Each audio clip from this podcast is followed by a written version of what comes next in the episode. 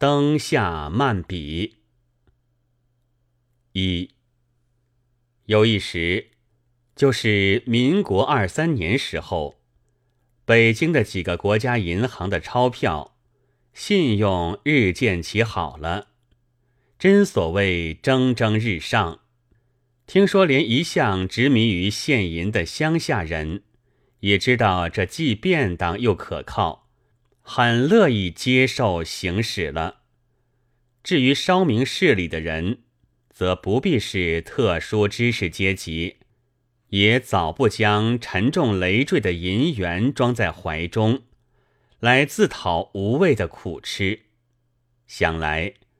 除了多少对于银子有特别嗜好和爱情的人物之外，所有的怕大都是钞票了吧？而且多是本国的。但可惜，后来忽然受了一个不小的打击，就是袁世凯想做皇帝的那一年，蔡松坡先生溜出北京，到云南去起义。这边所受的影响之一，是中国和交通银行的停止兑现。虽然停止兑现，政府勒令商民照旧行用的威力却还有的。商民也自有商民的老本领，不说不要，却倒找不出零钱。假如拿几十几百的钞票去买东西。我不知道怎样，但唐使只要买一支笔、一盒烟卷呢，难道就付给一元钞票吗？不但不甘心，也没有这许多票。那么换同元，少换几个吧，又都说没有同元。那么到亲戚朋友那里借现钱去吧，怎么会有？于是降格以求，不讲爱国了，要外国银行的钞票。但外国银行的钞票这时就等于现银。他如果借给你这钞票，也就借给你真的银元了。我还记得，那时我怀中还有三四十元的中交票，可是忽而变了一个穷人，几乎要绝食。很有些恐慌。俄国革命以后的藏着纸卢布的富翁的心情，恐怕也就这样的吧。至多不过更深更大罢了。我只得探听，钞票可能折价换到现银呢。说是没有行市，幸而终于暗暗的有了行市了，六折几。我非常高兴，赶紧去卖了一半儿。后来又涨到七折了，我更非常高兴，全去换了现银，沉甸甸的坠在怀中，似乎这就是我的性命的斤两。躺在平时，钱铺子如果少给我一个铜元，我是绝不答应的。但我当一包现银塞在怀中。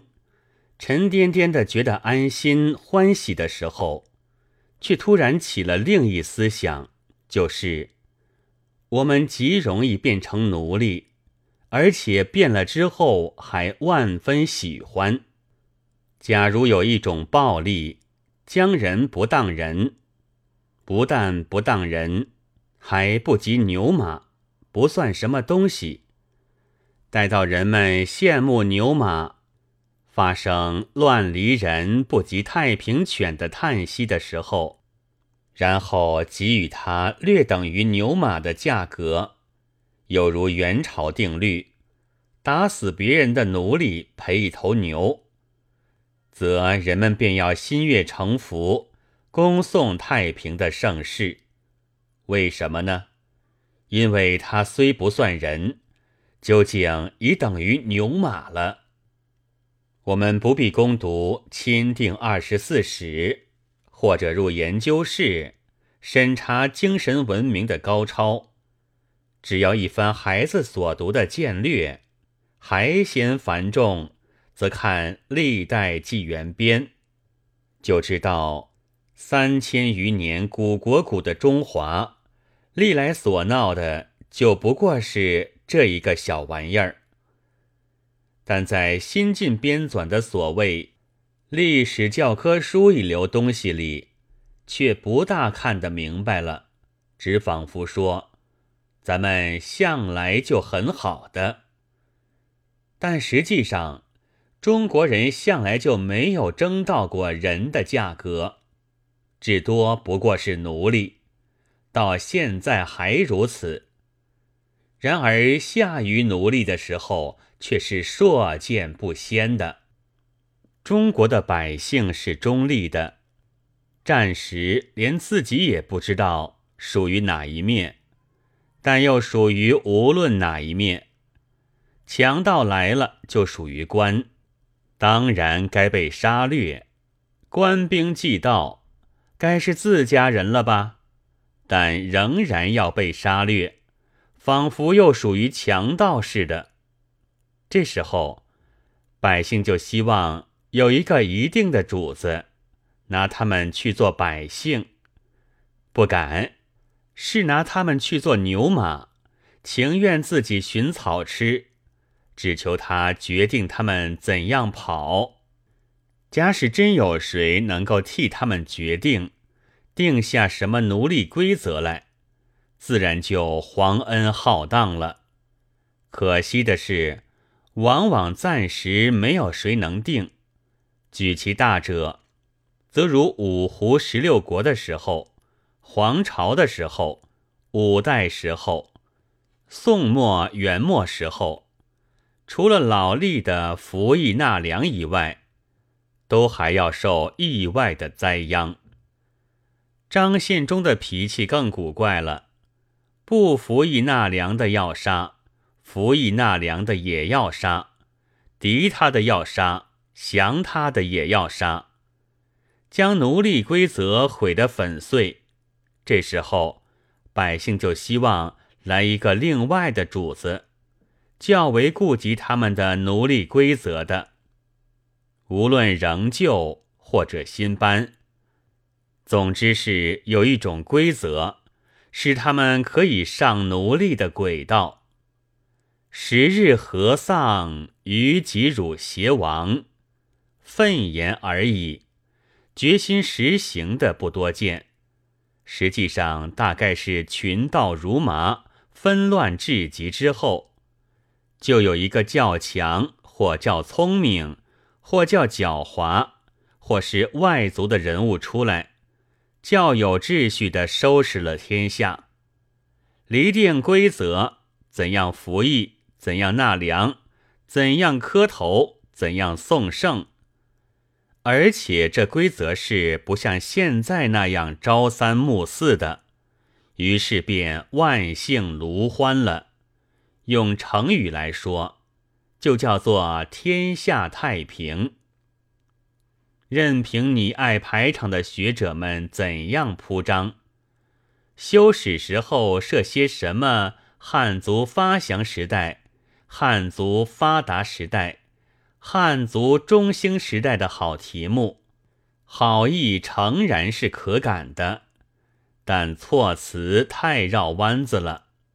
有其更直截了当的说法在这里：一想做奴隶而不得的时代；二暂时坐稳了奴隶的时代。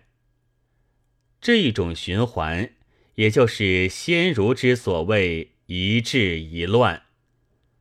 那些作乱人物，从后日的臣民看来，是给主子清道辟路的，所以说。为圣天子驱除云儿。现在入了哪一时代，我也不了然。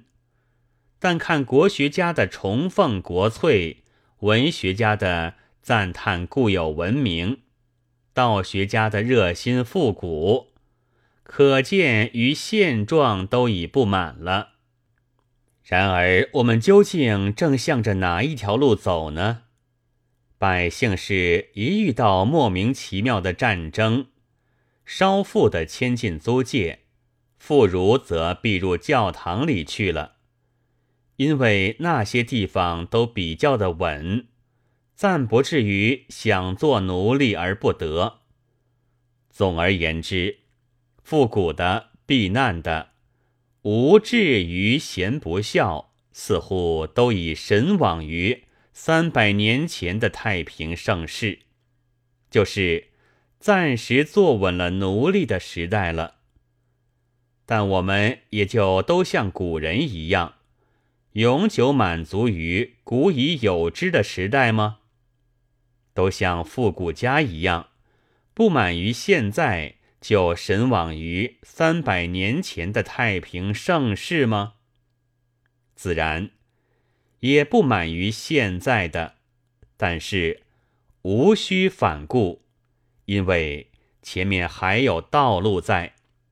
而创造着中国历史上未曾有过的第三样时代，则是现在的青年的使命。二，但是赞颂中国固有文明的人们多起来了，加之以外国人，我常常想，凡有来到中国的。倘能举手促额而憎恶中国，我敢诚意的捧献我的感谢，因为他一定是不愿意吃中国人的肉的。贺建右府是在北京的魅力中，即一个白人将到中国，预定的暂住时候是一年，但五年之后还在北京。而且不想回去了。有一天，他们两人一同吃晚饭，在圆的桃花心木的石桌前坐定，川流不息的现着山海的真味。谈话就从古董、画、政治这些开头。电灯上照着支那式的灯罩。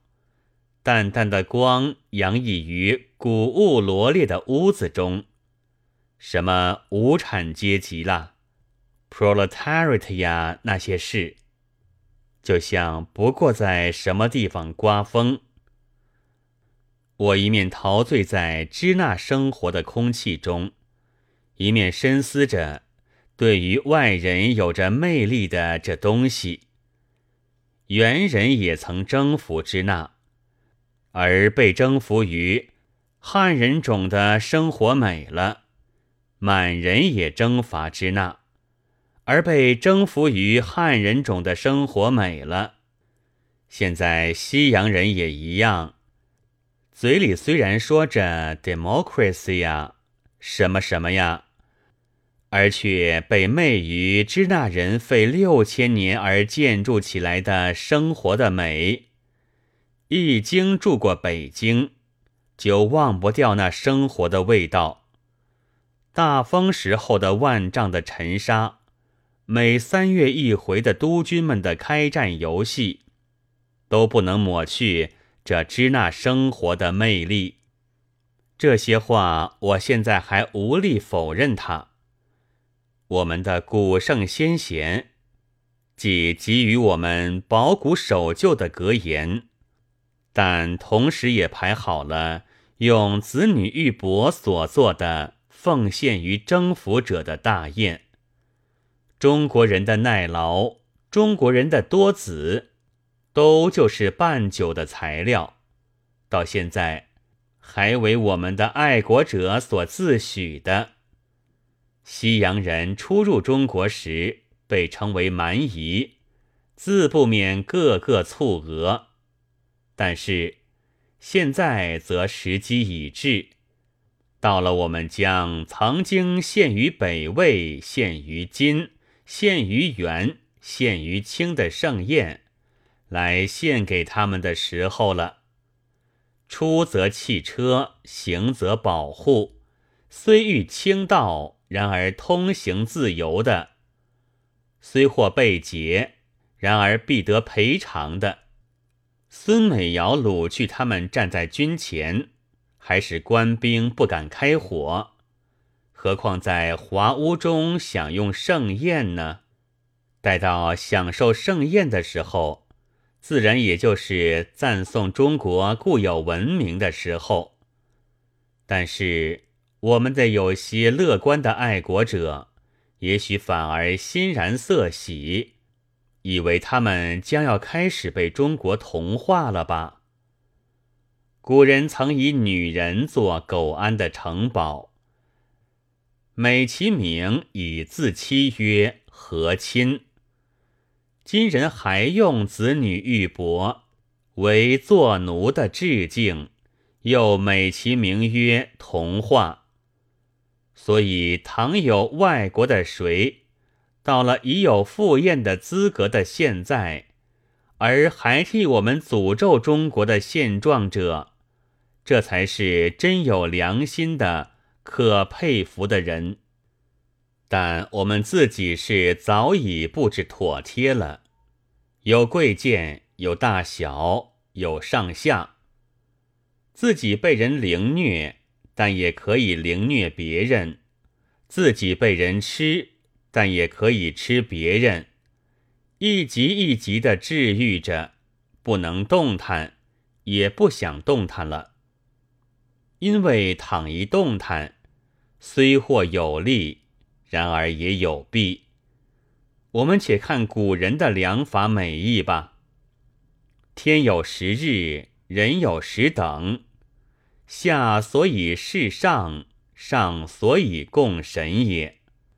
故王臣公，公臣大夫，大夫臣士，士臣造，造臣愚。愚臣立，立臣僚，僚臣仆，仆臣台。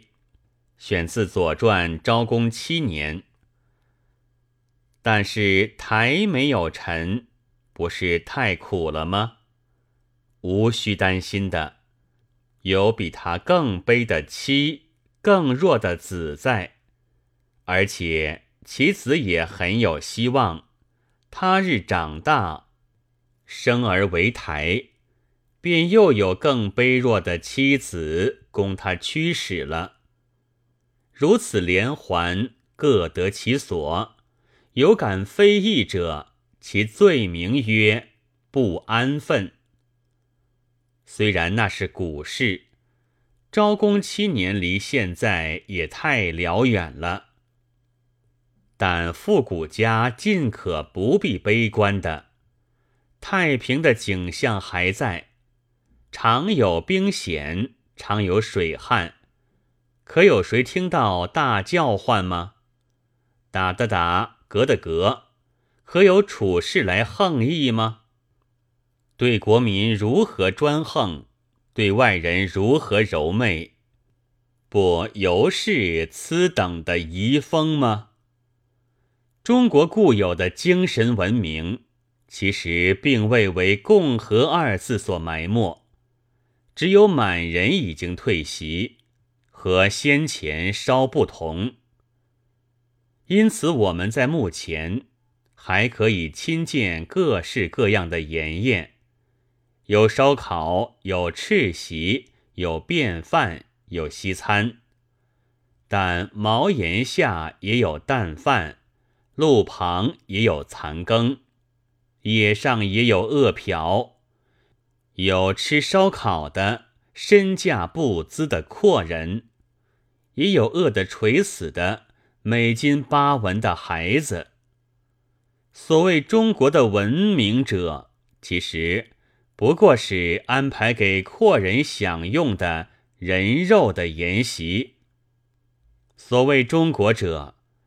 其实不过是安排着人肉的筵席的厨房，不知道而赞颂者是可恕的，否则此辈当得永远的诅咒。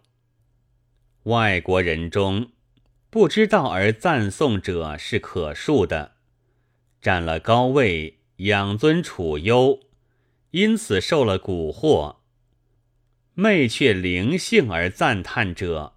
也还可恕的，可是还有两种，其一是以中国人为劣种，只配西照原来模样，因而故意称赞中国的旧物。其一是愿世间人各不相同，以增自己旅行的兴趣。到中国看辫子，到日本看木屐，到高丽看栗子。倘若服饰一样，便索然无味了。因而来反对亚洲的欧化，这些都可憎恶。至于罗素在西湖见教夫含笑，便赞美中国人，则也许别有意思吧。但是教夫如果能对坐教的人不含笑，中国也早不是现在式的中国了。这文明。不但使外国人陶醉，也早使中国一切人们无不陶醉，而且至于含笑。因为古代传来而至今还在的许多差别，使人们个个分离，遂不能再感到别人的痛苦，并且因为自己各有奴使别人、吃掉别人的希望。便也就忘却自己同有被奴使、被吃掉的将来，于是大小无数的人肉的筵席，即从有文明以来一直排到现在，人们就在这会场中吃人被吃，以凶人的愚妄的欢呼，将悲惨的弱者的呼嚎遮掩。更不消说女人和小儿，这人肉的筵宴现在还排着，有许多人还想一直排下去。扫荡这些食人者，掀掉这筵席，毁坏这厨房，则是现在的青年的使命。一九二五年四月二十九日。